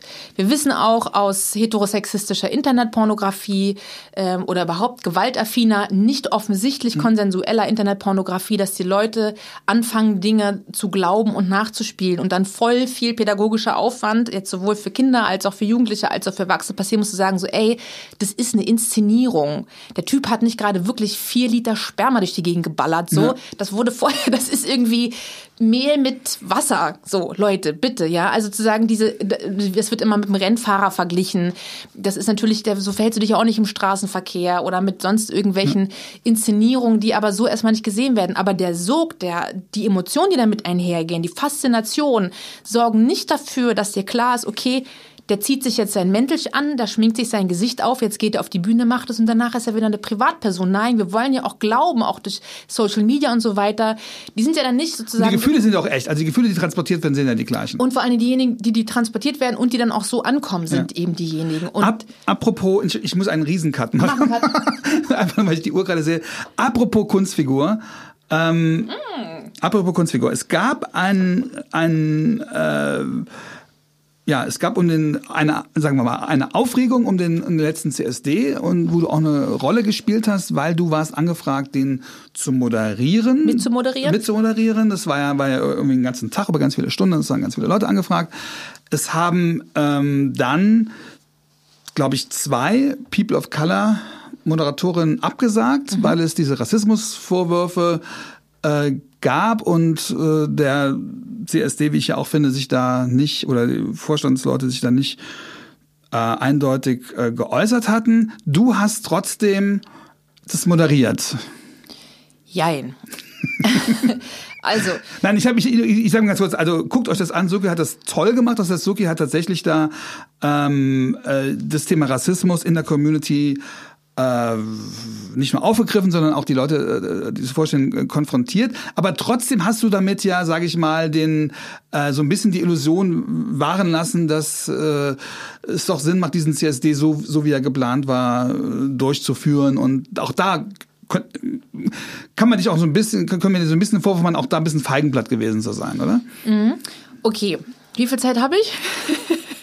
Drei Minuten, alles klar. Nee, wir, wir sind, äh, das Schöne ist an diesem Podcast, natürlich haben wir ein Format, das irgendwann aufhört, aber wir machen das natürlich jetzt so lange, bis wir beide sagen, wir haben das ausdiskutiert. Okay, sehr gut. Auch wenn das dann heute länger dauert. Nee, um Gottes Willen, kein Stress. Genau, also zur Kunstfigur, ich würde das jetzt gerne aussprechen. Die, genau. Genau, ja. Nina Queer, eine sehr etablierte Drag Queen in Berlin, die schon seit Jahren immer mal wieder durch sehr, sehr merkwürdige, von äh, aus rechten Positionen Applaus bekommende Positionen einnimmt. Also sozusagen, da gab es alle möglichen sexistischen und eben auch rassistischen, ableistischen Äußerungen schon schon in der Vergangenheit.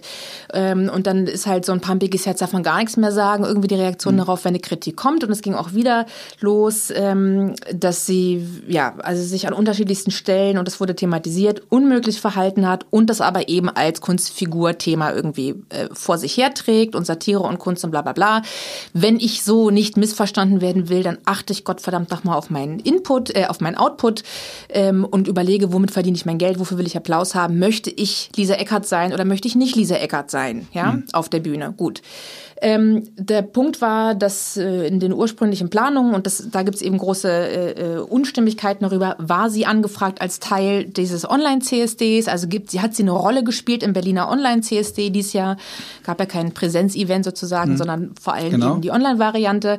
Ähm, und da gab es kritische Stimmen, die gesagt haben, ähm, äh, was denn da los? Komm, um zu reden, das war auch mein, mein Blog, was da auch... Dankeschön, darf ich sagen? Okay, alles nee, klar, genau. Darf ich sagen, es wäre jetzt irgendwie komisch, also der neue rum, rum, rumeiern würden. Der ja. Neuendorf-Blog, der von dir äh, gemacht wird, der hat da eine wichtige Arbeit geleistet, zu sagen so, ey, können wir uns bitte daran erinnern, womit, mit wem wir es hier zu tun haben und wollen wir die wirklich als Teil des CSD dies ja wieder stattfinden lassen? Ist das Thema nicht mal langsam gut? Haben wir nicht mal langsam verstanden, dass das was Die einen ist? sagen wichtige Arbeit, die anderen sagen, ich bin Leuten in den Rücken gefallen, äh, die ehrenamtlich äh, unter den super schwierigen Bedingungen äh, jetzt versuchen, irgendwas auf die Beine zu stellen. Genau, ich habe das eher als Hilfestellung äh, empfunden, dass du darauf hingewiesen hast, auch die Dringlichkeit äh, aufgemacht hast, denn es sind ja Leute abgesprungen, wie du gesagt hast. Mhm. Ja, es ist ja nicht so, dass du gesagt hast, oh, ich kann die nicht leiden, geil, neuer Vorstand, weg mit denen, ich will selber auf den Posten. Das war ja nicht der Fall. Es ging, so habe ich dich gelesen, darum zu kritisieren, dass Rassismus passiert und der Vorstand des CSD e.V. nicht so darauf reagiert, dass die, dass Leute auf Color sagen, okay, ich sehe, du stehst hinter mir, es ist alles in Ordnung, ich bleibe dabei. Nein, die, die Reaktionen, auch auf der Pressekonferenz im Vorfeld zum Online-CSD, sind derart ausgefallen durch den Vorstand, dass äh, Beteiligte of Color, äh, unter anderem eben äh, Malonda, gesagt haben, Leute, wisst ihr was, das mir alles hier, äh, das geht nicht klar, ich bin raus, macht euer Ding alleine. Jetzt hätte ich auch abspringen können und sagen können, oh, ich bin moralisch überlegen, es gibt ein Event mit Rassismusvorfällen, äh, äh, ähm, die Verantwortlichen sind da irgendwie uneindeutig, ja, da bin ich natürlich schön raus. Ähm, das kann ich mir als betroffene Person sehr leisten zu sagen, so ganz ehrlich, das ist euer weißes Rassismusproblem. Ich habe keinen Bock, euch jetzt auch noch irgendwie den Arsch hinterher zu tragen, dafür zu sorgen, dass irgendwie alles rund läuft. Das hätte ja riesige Konsequenzen gehabt. Suki, du warst ja einer der, sag ich mal, bekannteren Namen. Wenn du gesagt hättest, ja, da mache ich so nicht nehme mit. ich mich da selber nicht wahr. Ich habe mich als weiße Person in der Position gesehen, zu sagen, okay, jetzt haben wir hier ein weißes Problem. Ich habe, last time I checked, ich mhm. bin auch weiß. Ich kümmere mich jetzt mal darum und gehe in die Konfrontation. Mir geht es nicht darum zu sagen, Nina Queer ist das letzte Stück Scheiße, das geht nicht klar, die muss mhm. weg, sondern ich stelle fest. Das stand doch so in meinem Blog nicht, ne? Ja. Nein, nein, nein, nein, nein. Also ich nein, auch nicht. Nein, aber das, ich habe keinen Bock, mich an der Person abzuarbeiten. Ja, genau. Mir geht es darum zu sagen, was geht hier vor. Wenn sie das nicht macht, ist es jemand anders. Wir fragen, ähm, welche Position nimmt der CSD dazu ein und, und wo übernehmen die Verantwortung? Und das wollte ich bitte erfragen und darüber wollte ich sprechen. Wollt ihr so sein? Wollt ihr so verstanden werden? Wenn ihr selber von euch denkt, ihr seid nicht so, ihr sagt, ihr seid nicht rassistisch, euch wird das aber sozusagen gar in euch gelesen, in eurem Verhalten. Bitte sehr, äußert euch dazu. Geben wir uns gegenseitig eine Chance, uns dazu zu verhalten. Ähm, die Pressekonferenz war die eine Variante, da hat es nicht so eindeutig geklappt. Äh, dann bitte war meine Position, ich habe keine Lust, hier einfach eine Moderationskarte vorzulesen. Ich möchte das thematisieren, gebt mir 20 Minuten Redezeit, ein Gespräch du, mit du einer hast das Person gemacht, das kann mich auf YouTube angucken, ich empfehle das sehr, aber hast du das Gefühl auch hinter den Kulissen oder du hast mit den verantwortlichen Leuten gesprochen, dass die verstanden haben, welche ähm, ja, dass man mit Rassismus schon ein bisschen anders umgehen muss, als das da passiert ist, dass es nicht ausreicht, was Sie auch bei der Pressekonferenz gesagt haben, aber wir sind doch gegen Rassismus, wir haben doch schon gesagt, wir sind gegen Rassismus, sondern dass man da mehr tun muss und anders reagieren muss. Also das ist mein großer Frust an der ganzen Sache, ja. dass ich, dass ich nicht das Gefühl hatte, äh, oder ist hier irgendwas verstanden worden. Es wird Anteile Feigenblatt gegeben haben, es wird Anteile gegeben haben von Leuten, die haben, oh, okay, gut, Suki hat jetzt irgendwie dafür gesorgt, dass uns das Ding nicht völlig um die Ohren fliegt. Ja äh, indem ich sozusagen den Dialog gesucht habe. Aber es wird auch Leute gegeben haben, die es gepeilt haben. Ich glaube nicht, dass der CSD-Vorstand oder alle beteiligten, organisatorischen Beteiligten oder konzeptionell Beteiligten eine Person sind. Mhm. Da wird es unterschiedliche äh, Verstehens, äh, gibt es ein Verstehensspektrum mhm. und auch die Frage, welches Handeln wird daraus abgeleitet so. Ich weiß nur, ich habe mich, äh, ich bin weiter dran. Ich habe ähm, gerade drei Texte in der Mache, die sich, die dieses Gespräch mit äh, äh Jasmin vom Vorstand du sagtest es ja gerade schon bei YouTube nachzusehen. Das ist die Person, die du dann in, de, in diesen 20 Minuten interviewt hattest. Genau. Mit das heißt, ich muss auch sagen, was ja eine tolle Sache ist, das heißt, das ist die Person, die sich auch gestellt hat, die auch, sag ich mal, Fehler zugegeben hat. Und äh, genau, das ist schon mal ein Anfang, aber meine Frage hinter den Kulissen, meinst du, es ändert sich irgendwas? Ich meine, du machst es ja, damit sich was ändert. Ja. Ist da einfach nur dokumentiert worden, ja, wir haben begriffen und genau, ja, und jetzt kann man regelmäßig nachfragen und regelmäßig dafür sorgen, dass es, das ist natürlich scheiß viel Arbeit. Das ist mit einem Ding nicht getan. Ich weiß, du gehörst auch zu denjenigen, der seit Jahrzehnten irgendwie an den Themen dran ist, immer wieder und kleine Schritte und nochmal und warte und hat's jetzt und nochmal ein Check. Aber mich hat in diesem Fall tatsächlich das Ausmaß von wie egal denen dieser Rassismus war, das hat mich wirklich geschockt.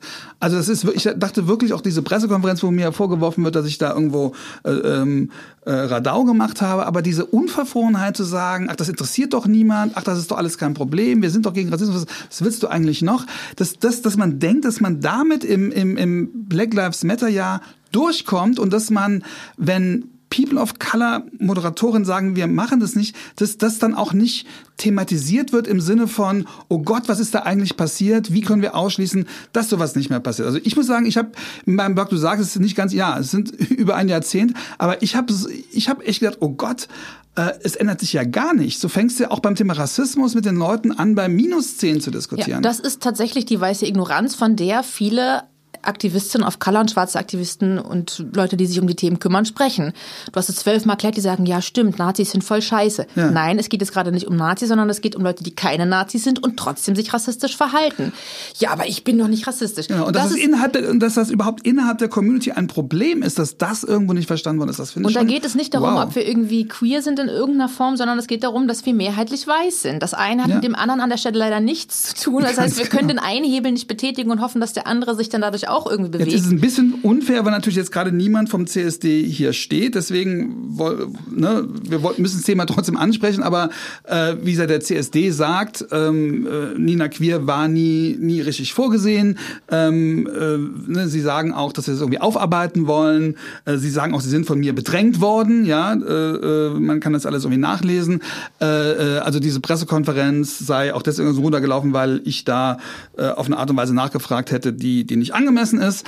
Ähm, aber der Fakt bleibt ja, dass sie erst, als es den Druck gab, ja. überhaupt reagiert haben. Und das ist auch da, ich, man muss sich weder an Nina Queer noch am Vorstand vom CSD e.V. festhalten, sondern das ist einfach, das sind ja sozusagen nur die Körper, durch die die Diskurse sprechen an der Stelle, womit ja. ich die einzelne Person nicht aus der Verantwortung nehmen will, ähm, weil sie sind ja Teil der Sache. Alle mhm. sind gefragt zu gucken, aha, also auch die Personen, also ist, wir alle sind gefragt, das zu peilen. Aufhören zu leugnen, aufhören uns wegzuducken und nur mit dem Finger irgendwie auf, der, auf die AfD und Co. zu zeigen. Es geht darum, dass wir als weiße Personen, auch wenn wir selber von Sexismus, von Behindertenfeindlichkeit, von Antisemitismus, obwohl da auch nochmal eine andere Position ist in Bezug auf das Verhältnis Rassismus-Antisemitismus ist ein anderes als das Verhältnis Homophobie-Rassismus mhm. zum Beispiel, ja. Mhm.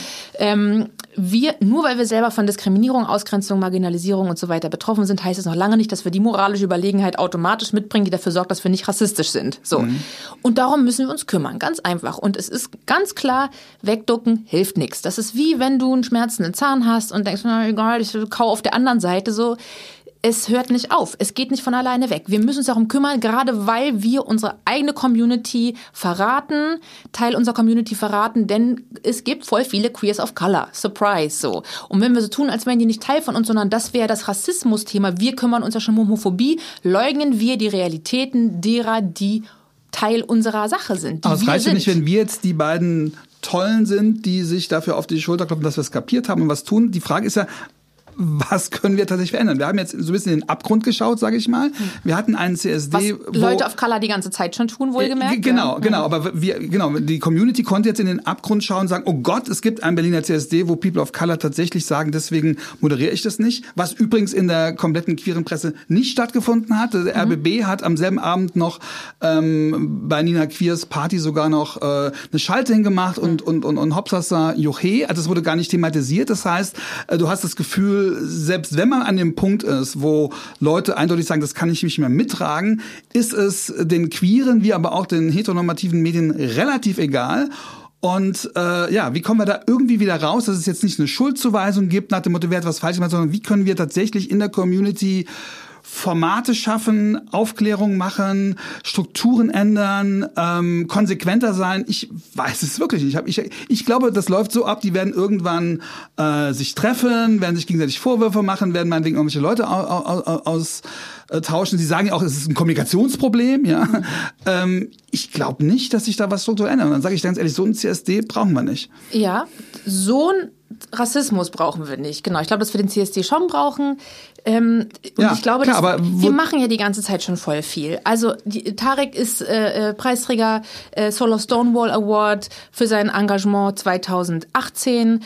Äh, äh, äh, hat Tarek Teslo, der auch ähm, Genau, auch letztes Jahr teilweise mitmoderiert hat und genau. Genau, und äh, einfach. Jetzt übrigens eine tolle äh, NDR-Talkshow-Ableger mitmoderiert, ja. Oh, ja, ja, großartig. Und eh auch voll für tolle Arbeit macht. Das sind ja, so viele genau. tolle, auch voll viele Queers of Color.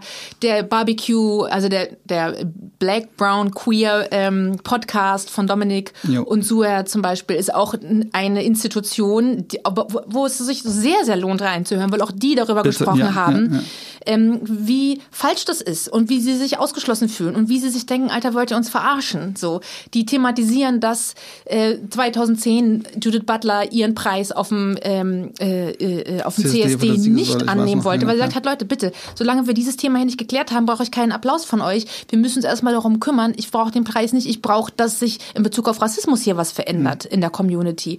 Ähm, das haben sie nochmal benannt, ja, auch so.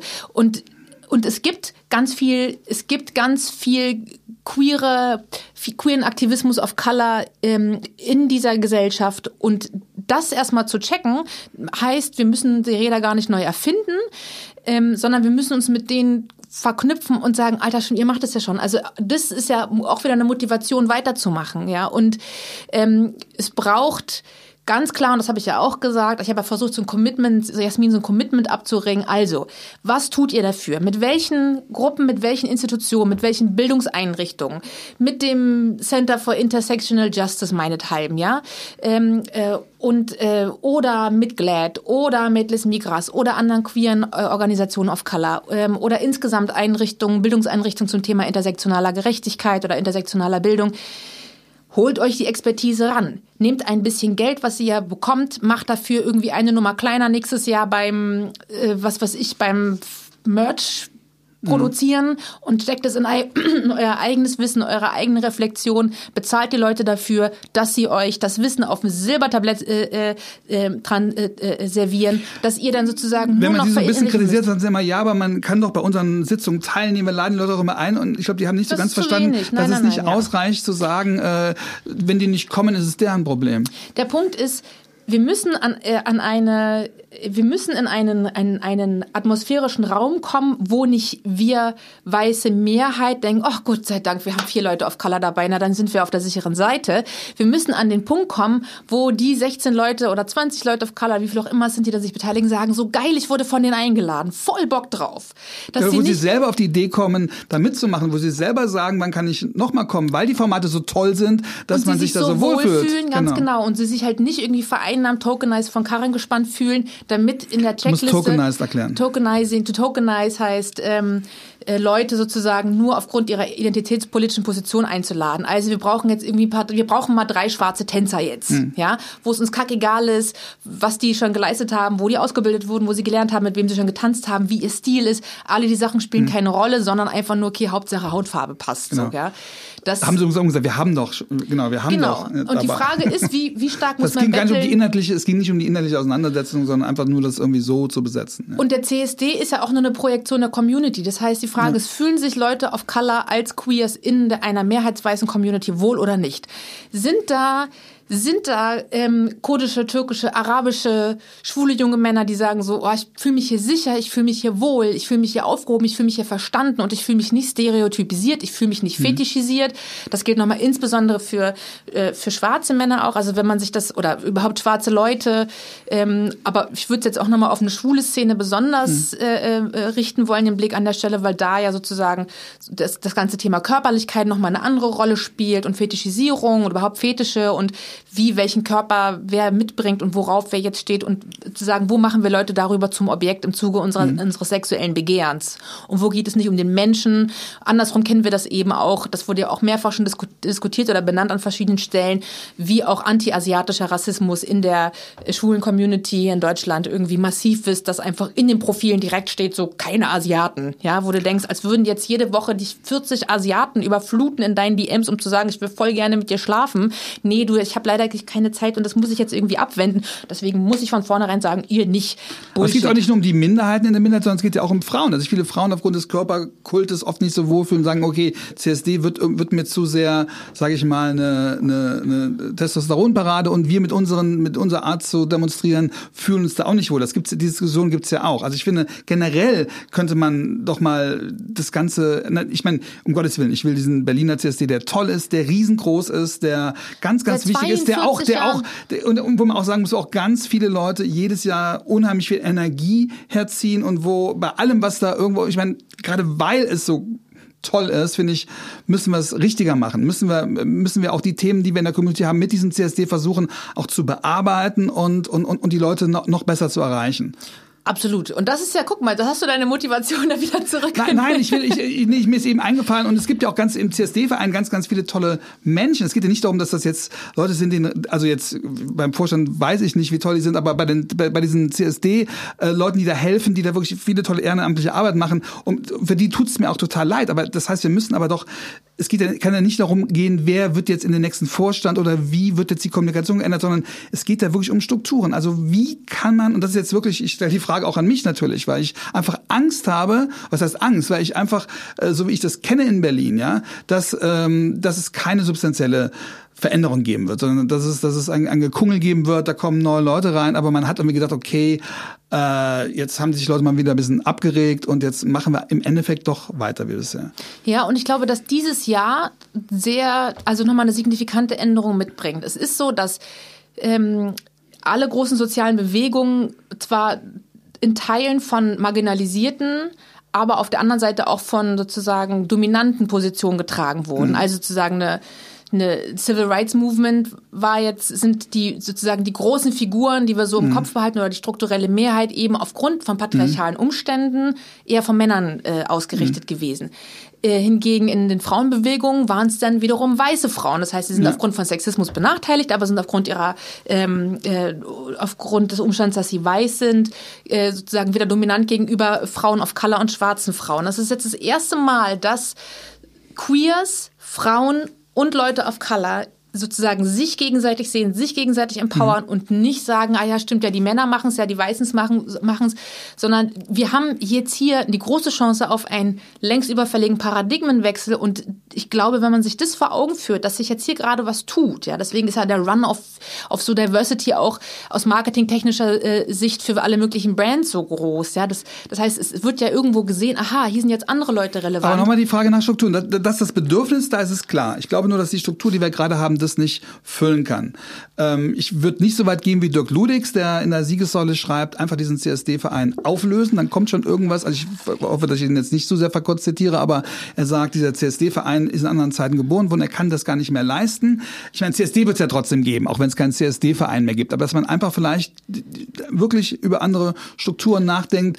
Es gab ja den Dyke March und es gab ja diesen CSD, den Nasser El Ahmad initiiert hatte, wo es eben keine Werbung gab, keine Sponsoren Sponsoren gab, keine Wagen gab und wo trotzdem ganz viel Politik stattgefunden hat. Ähm, ist das der Weg, dass wir sagen, okay, lass uns mal wieder äh, Grassroot machen, lass uns wieder ein bisschen Chaos machen. Wir, man sagt immer, man braucht aber diese Riesenorganisation für einen so großen CSD. Aber brauchen wir tatsächlich so ein Riesenfest? Brauchen wir diese ganzen Wagen? Brauchen wir diese ganzen Sponsoren? Brauchen wir den Axel Springer Verlag als äh, Sponsor beim, äh, genau, wir haben zwar keinen glaubwürdigen Black Lives Matter Anteil drin, aber wir haben den Axel Springer Verlag dieses Mal gehabt. Also ist es da nicht sinnvoll, Leute, die das nicht kapieren, einfach sagen, okay, wir, wir beenden es mal und schauen mal, was sich von unten ergibt und das wird der neue CSD? Also eine Möglichkeit, der CSD hat ja die Möglichkeit, sich selbst zu erhalten äh, und trotzdem einen guten Move zu machen. Ich glaube, es gibt da eine, eine, eine Schnittmenge, eine Kompromissmenge, die heißt eben nicht alles auflösen, gucken, was danach kommt, sondern zu sagen, also einfach als Überlegung angenommen ist die 20,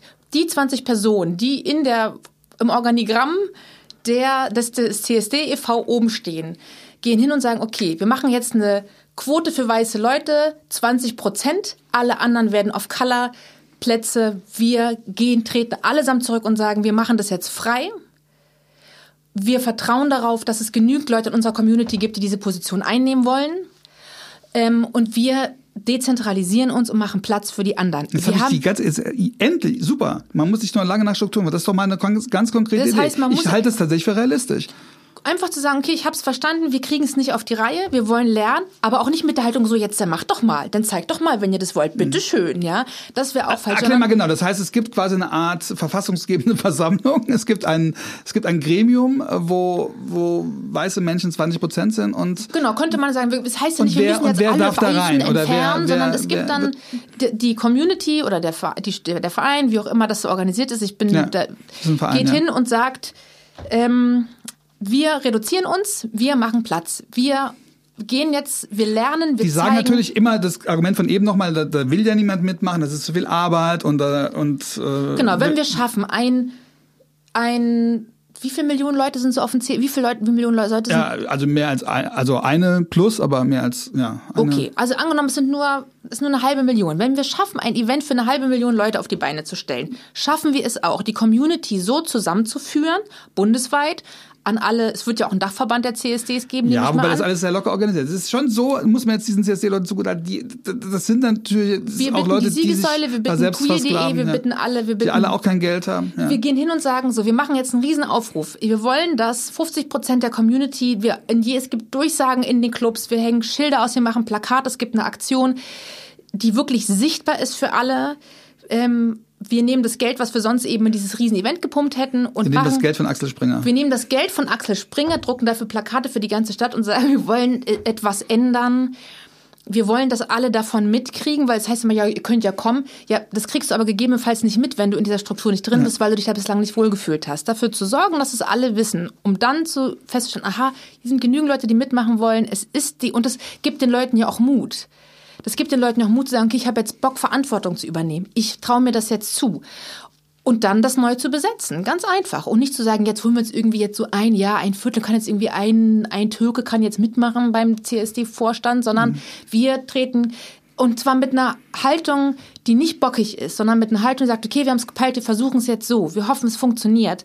Wir stellen all unser Wissen und unsere Ressourcen zur Verfügung, aber die Entscheidungsträger mit einer anderen Perspektive sind andere. Und wir setzen es jetzt hin, wir haben das jetzt 43 Jahre weiß dominant gemacht, wir setzen es hin, wir sind jetzt dran zu lernen. Wir sind jetzt hier, wir, wir, wir gehen auf die andere Seite des Schreibtisches, wir setzen hin, halten das Maul, stellen alles, was wir haben, zur Verfügung, um zu peilen, wie es gemeint ist. Und dann können wir wieder zusammenwachsen.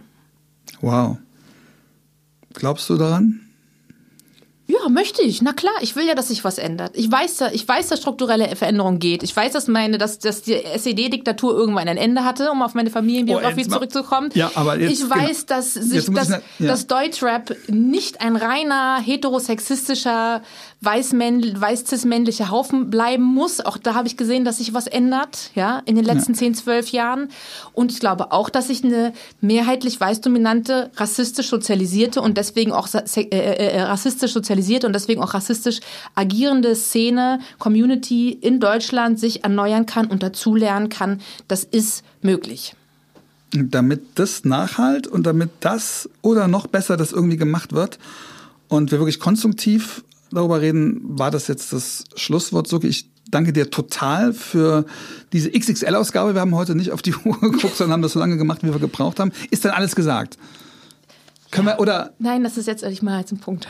Nein, nee, du hast nicht gemeint. Nein, nein, wirklich. Wir müssen, vielleicht, vielleicht treffen wir uns einfach nochmal und, und halten einfach nochmal nach. Wir gucken mal, wir können uns ja einfach in einem Jährchen nochmal zusammentun und gucken, was ja. seither geschehen ist. Und ich bitte euch, na, das nochmal, bitte hört den Barbecue-Podcast, den Black Brown Queer Podcast von Dominik und Suher. Ich habe jetzt eure auch verlinkt Nachnamen hier unten, genau. Ja. Habe ich jetzt gerade nicht parat. Ihr habt auch Nachnamen. Ich weiß eure Ich weiß immer nie die Nachnamen. Ich habe selber ja nur, ich heiße ja selber nur Suki. Ich habe selber keinen Nachnamen mehr. Genau. Ähm, aber ich habe äh, mich sehr über eure Folge gefreut. Ich habe da viel auch nochmal gelernt und bedanke mich sehr dafür und will, dass alle diese Folge nochmal gehört haben und dann natürlich alle anderen Folgen auch von dem Podcast und vom Queer Kram Podcast sowieso. Und ähm, Suki, danke, dass, du so, das. Wir, dass du so konstruktiv ich, bist. Ich habe gerade den Merkel-Satz gesagt. Was hast du? Ich habe gerade den Merkel-Satz gesagt. Auch das ist heute erlaubt. Heute okay. ist alles erlaubt. Ähm, Suki, tausend Dank. Tausend Dank, dass du so konstruktiv bist und ja, tatsächlich was verändern möchtest und tust. Vielen Dank, dass ihr zugehört habt. Falls ihr den Podcast noch nicht abonniert habt, dann macht das bitte auch. Das wäre sehr schön. Und ja, vielen Dank euch, vielen Dank Suki, alles Gute. Danke dir.